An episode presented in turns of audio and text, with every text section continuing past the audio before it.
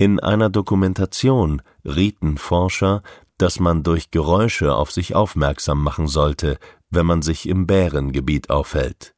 Nicht zu laut, aber auch nicht zu leise, denn Bären lieben keine Überraschungen. Überraschungen bedeuten plötzliche Veränderung und damit einhergehend eine Situation, auf die sie sich plötzlich neu einstellen müssen.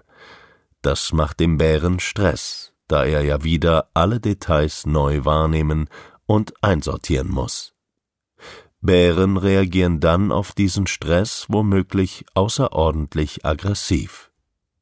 Niemand möchte sich auf einen Kampf mit einem gestressten, aggressiven Bären einlassen.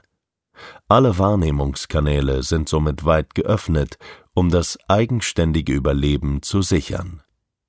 Also alles perfekt von der Natur eingerichtet. Was aber passiert, wenn sich der Lebensrahmen so verändert, dass es eben nicht mehr stimmig zueinander passt? Was, wenn es zu einer Reizüberflutung kommt? Das, was mit allen Tieren passiert, wenn sie in einem unpassenden Rahmen leben. Wir können das in erschreckender Weise in Zoos beobachten. Man denke da nur an diverse Raubtiere, die immer wieder in schier endloser Schleife die immer selben Wege in ihren Gehegen ablaufen, die sich nicht mehr fortpflanzen, die Krankheiten entwickeln und frühzeitig sterben. Wie verhält es sich jetzt bei den Bärenmenschen? Wir sprechen in erster Linie von jenen Menschen, die ebenfalls sehr reizoffen sind, diejenigen, die eine detailfokussierte Wahrnehmung haben, die in den verschiedenen Reizkanälen offenbar sensibler reagieren, weil mehr Verknüpfungen im Gehirn vernetzt und reizaffin sind. Die Menschen, die in unserem normalen Alltag häufig reizüberflutet sind. Das sind sie nicht etwa, weil sie defekt sind. Der Grund liegt darin, dass der Lebensrahmen nicht zu ihrem Wahrnehmungstyp passt. Es müssen einfach zu viele Informationen in zu kurzem Zeitraum verarbeitet werden. Was passiert mit diesen Menschen? Was lässt uns die Metapher greifbar machen? Die Fähigkeiten und Vorteile der hochsensiblen Wahrnehmung drücken sich hauptsächlich dadurch aus, dass alle Details wahrgenommen werden.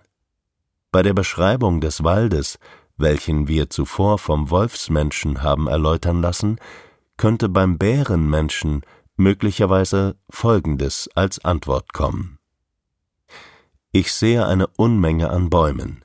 Ich sehe 103 Fichten, 235 Tannen, 84 Buchen, 312 Eichen. Vermutlich sind dahinter aber noch viele weitere Bäume. Bei den Buchen kann ich erkennen, dass wohl 23 eine Krankheit haben müssen, da deren Rinde etwas verfärbt ist im Vergleich zu den anderen. Diese Buche dort hat 24.400 Blätter, die daneben sogar 26.000.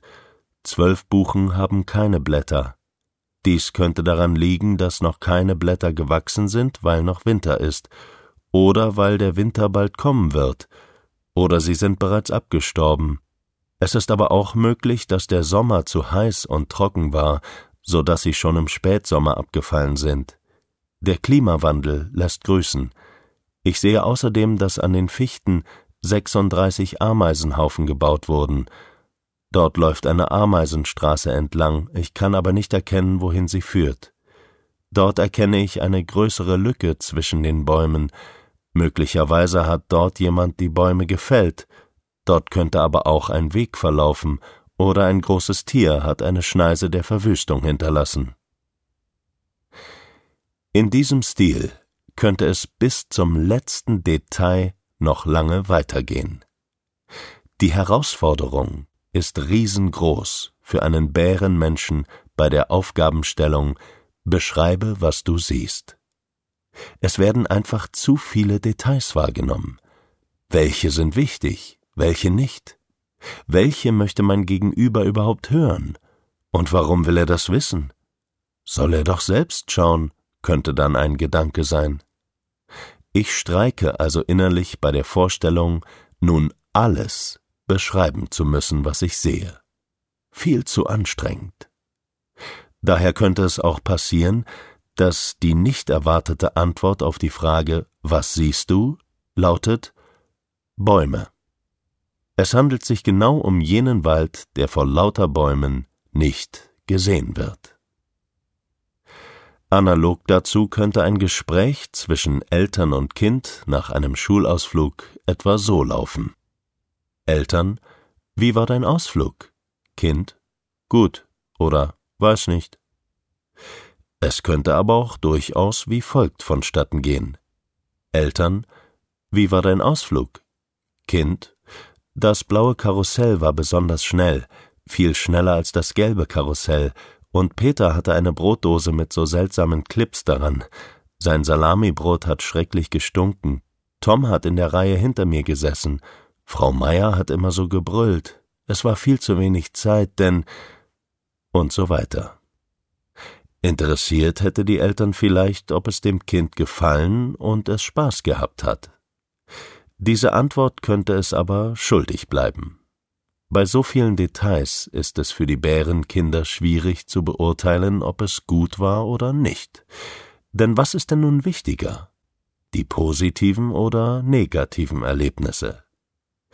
Im Sinne des Bären kann schon ein einziges negatives Detail, eine Gefahr, alle positiven eintrüben, emotional sogar toxisch verseuchen.